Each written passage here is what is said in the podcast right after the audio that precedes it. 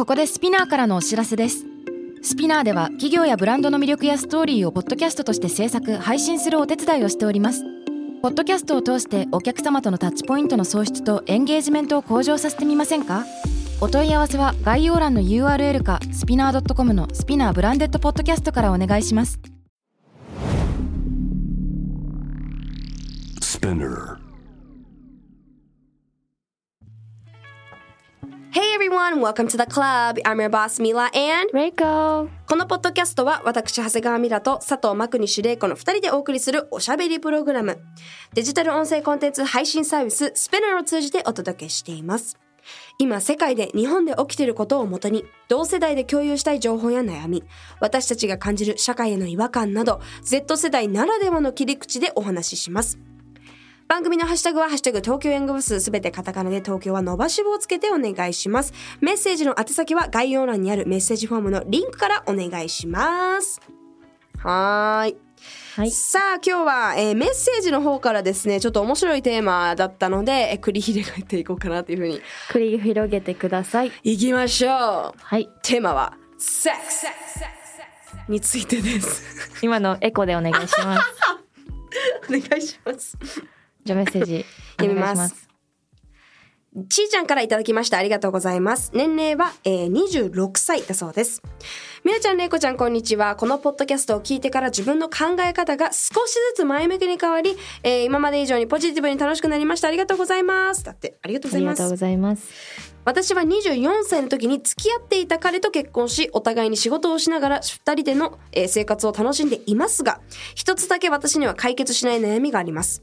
えー私にはあまり性欲がありませんこの気持ちが正常かどうかもわからないのですが彼とのセックスライフは週に12回ほどで続いておりセックスレスに立ったことはありませんがえ臆病に感じたり時には触られたくないという感情が芽生えたり一時は拒否反応のようなえ辛いという感情で涙が出てしまったこともあります。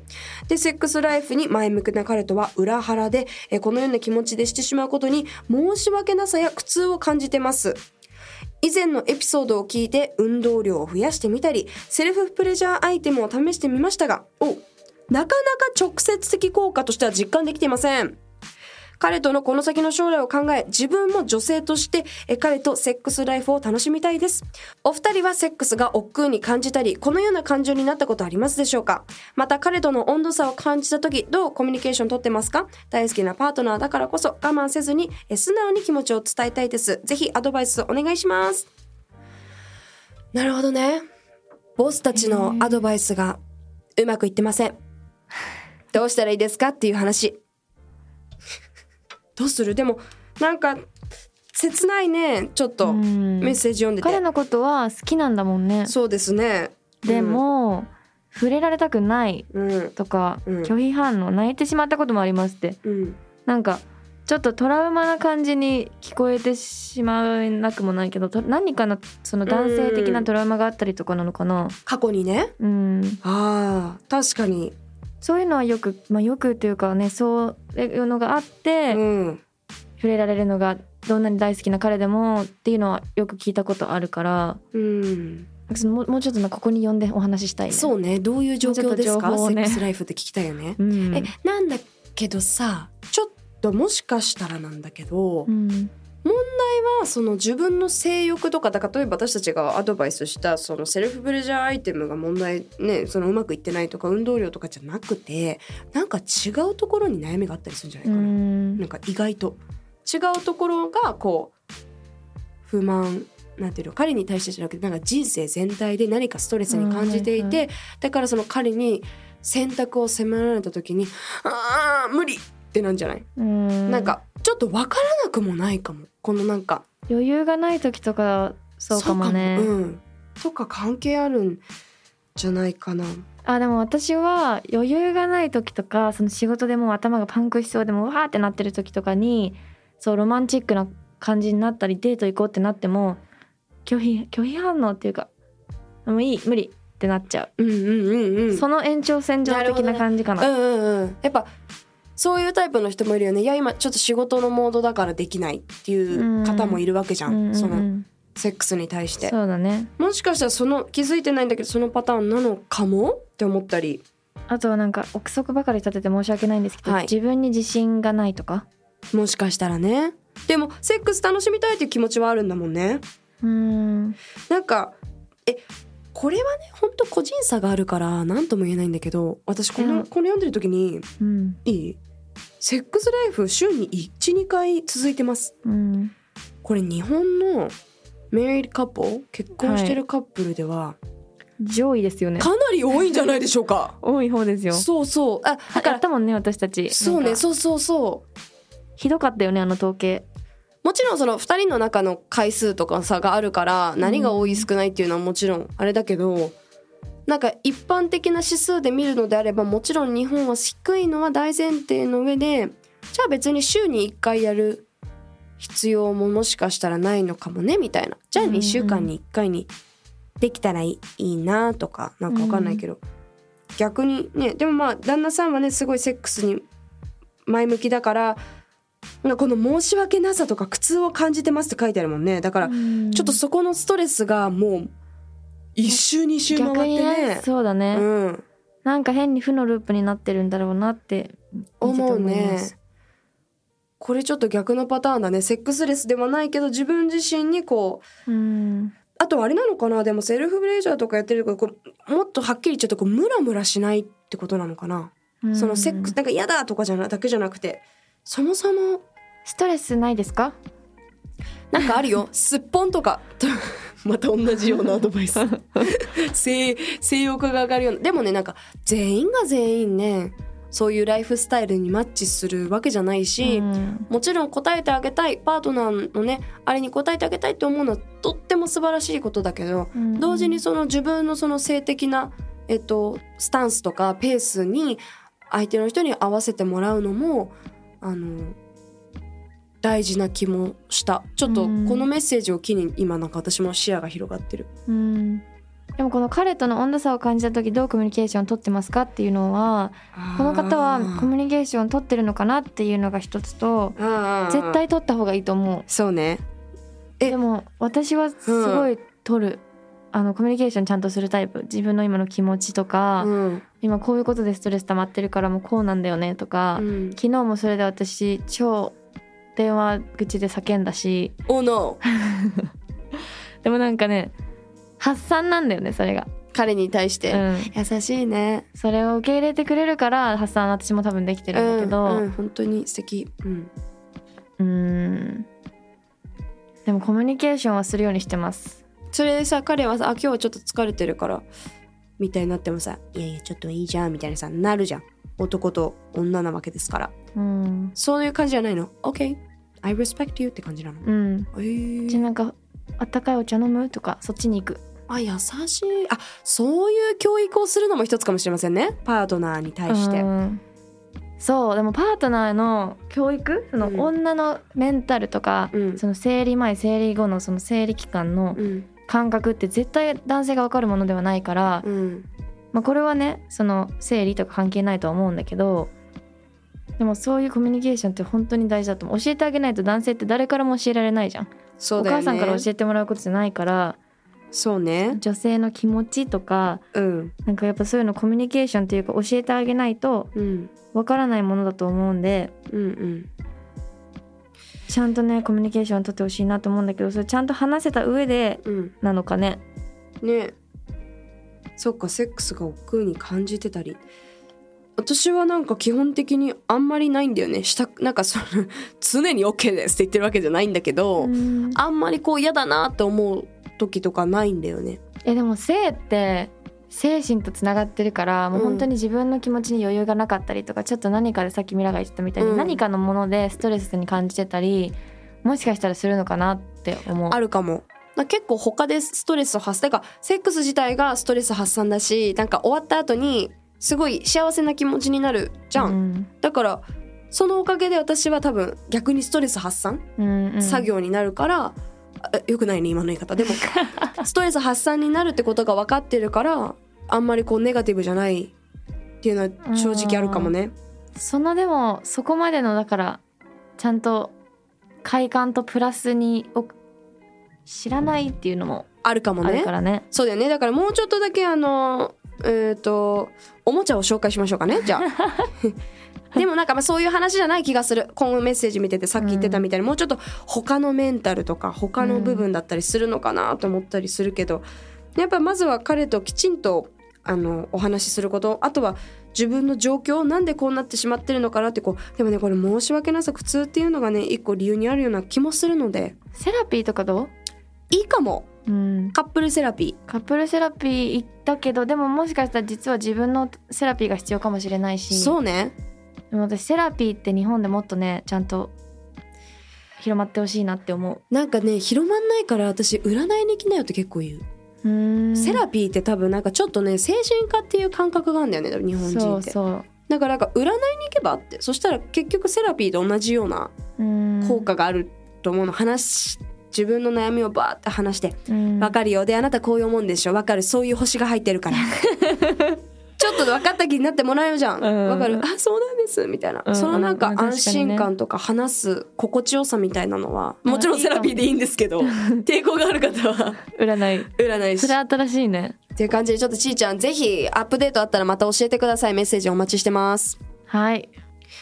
いやでもこのセックスネタは久しぶりだね。久しぶりだけどやっぱりすごい私の周りでも悩んでる子たち多くって、うん。えー、私友達年上が多いのねそうだよね。だからもう結婚してる人がほとんどなんだけどこの間ねそれで言うとねもうこの方とはまたちょっと違うタイプのセックスレスの話なんだけど、この方セックスレスないね。うん。セックスレスの友達がいて夫婦で34年目かな結婚して。うん。なんだけどいきなりこの間ご飯行った時にスワッピングをしてるんだと。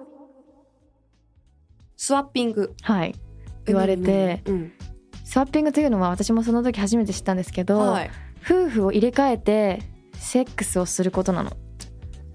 だから私と旦那さんがいるでしょ？はい。セックスレスです、はい。ってなったらそういうなんかなんて言うんだろうあの出会い系じゃなくてさうん婚活サイトみたいな。そうでも婚活のその会社とかってあるじゃん、あるね。婚活パーティーを主催する会社みたいなそういうところがあって、そこに登録をすると夫婦で登録をするんだけど、うん。他にそこに登録してる夫婦たちと出会えてうん。夫婦でその奥さん同士を交換する旦旦那さん同士を交換するっていうのをやるの。えーで You just have sex セックスを他でするの。だから自分がどの要は自分の奥さんとか自分のパートナーが誰としてるか分かってる状態なのね。そう。でこだから公認の、まあ、浮公気不倫っていうのもあるけど男性、まあ、旦那さんを取られてる奥さんを取られてるっていう気持ちで嫉妬心で奥さんをまた好きになるっっていう心理を使った改善するための治療っていう言ったらなんかその人たちの治療治療？治療なのかわからないんだけど。これ治療スワッピングって言うんだ。そう本当にです。めちゃくちゃ調べて私も、ん。結構生々しい話を聞かされたんですよ。えそのお友達に？そう。ワイルドだね。そそれどういうさご飯の席とかでさなんかえ最近さスワッピングしてみたいな？で旦那が他の女となんかやってたから うんなんか大好きってなったみたいな。そういうこと？えそうでもそう、えー。そそれ一緒に登録してって話してでもそれでセックスレスがおちょっと待って今調べててめっちゃエッチなのエッチな画像ばっかり出てびっくりした。あーびっくりしたえー、びっくりしたり出てきてマジでなんかおもうもうやばくない？びっくりするじゃんこれ。いなんで画像検索するやのよ。画像検索しちゃった。画像じゃないでしょ絶対。いやびっくりした。ごめんなさい。こっちがびっくりしたよね。あーちょっと水飲む。びっくりした。でもそれでセックスレスが解消されたの友達はね。あだからそされたのね？そうサクセスストーリーとして私に話してきたんだけどすごくない？あスワッピングっていうもうプレイみたいなことなのね。うん。だそれがもうビジネス化してるっていう。すごい今まとめサイト見てたらハマると抜け出せなくなるぐらい興奮する性に狂える素晴らしい世界って書いてある。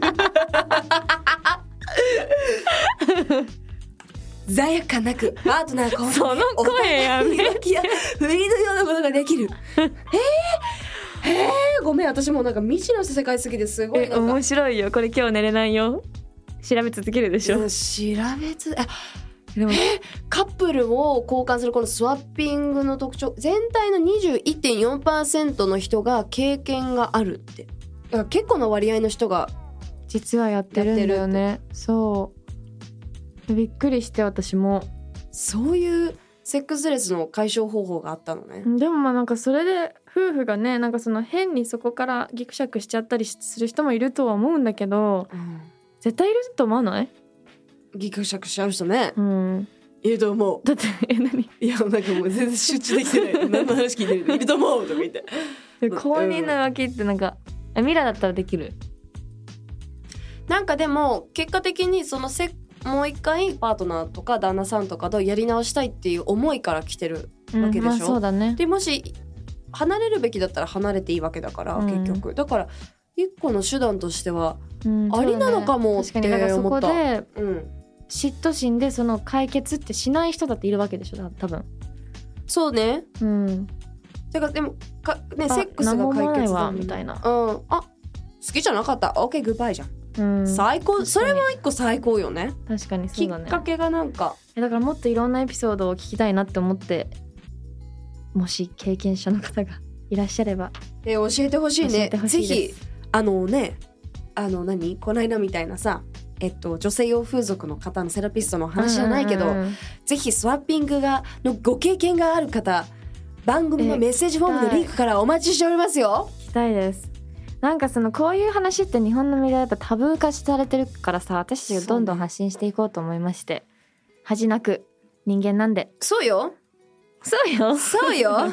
どんどんきましょう。そうそう。みんなねあのみんなしてるっていうかやっぱこのむっつり文化若干あるじゃないですか。うん。だからやっぱこう全員全員してることなんだしもっとコミュニケーションしてう、ん、でやっぱ夫婦の中の大事なツールコミュニケーションツールなんだから。で男の子とかさ冷やかしてるとさお前なんで生まれたと思ってんだって思わない？あるよねそういう子、うんまだ本当に中学3年生みたいな子はたまにいますよね。いるよいるよ、でもなんか冷静にそういういろんなやり方があるんだね。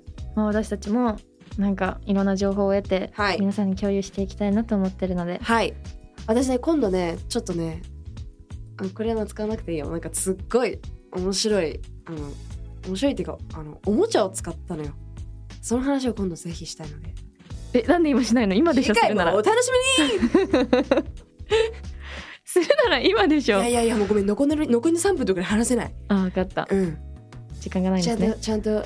楽しみにそうでもなんかそういうのもなんか面白おかしくじゃなくてあのちゃんとこうやってさだってさちゃんと私たちのアドバイスを聞いてくださってでもそれでも聞きませんどうしたらいいですかっていうメッセージが戻ってきてるわけだから、具体的にどういうのがいいのかとかさ、うん。もうちょっと具体的に私たちもみんなも具体的に来てくるからさう,、そうちらも具体的にいこ分かった。う OK 準備しとく。うん。紹介するよ。で使ってさ。無理無理のあることを。ぶっ込むぶっ込む。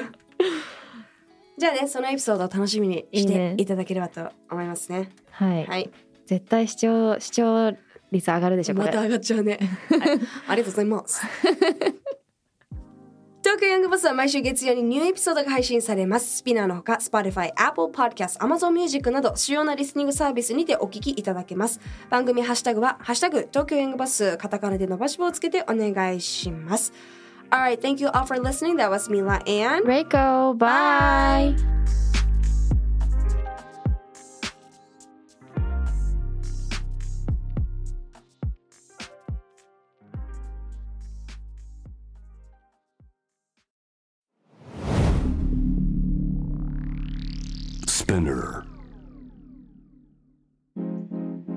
界で今起きていることをおよそ4分でチェックしましょう。ケリーアンです。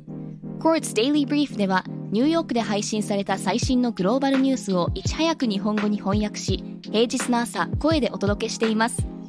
Quartz Daily Brief 世界のビジネスパーソンに必要な情報をあなたに。Have a nice day! キャリコン編集長通信仕事と人生の話をゆるゆるとパワードバイミモレこのポッドキャストではミモル編集長の河原咲子が時には一人で時にはゲストをお招きしキャリアコンサルタントの資格を生かして仕事と人生そして職業キャリアだけじゃないライフキャリアのお話を誰にでも分かりやすくゆるゆるとお話します。毎週金曜日に新しいエピソードを配信中です。ぜひ一度聞いてみてください。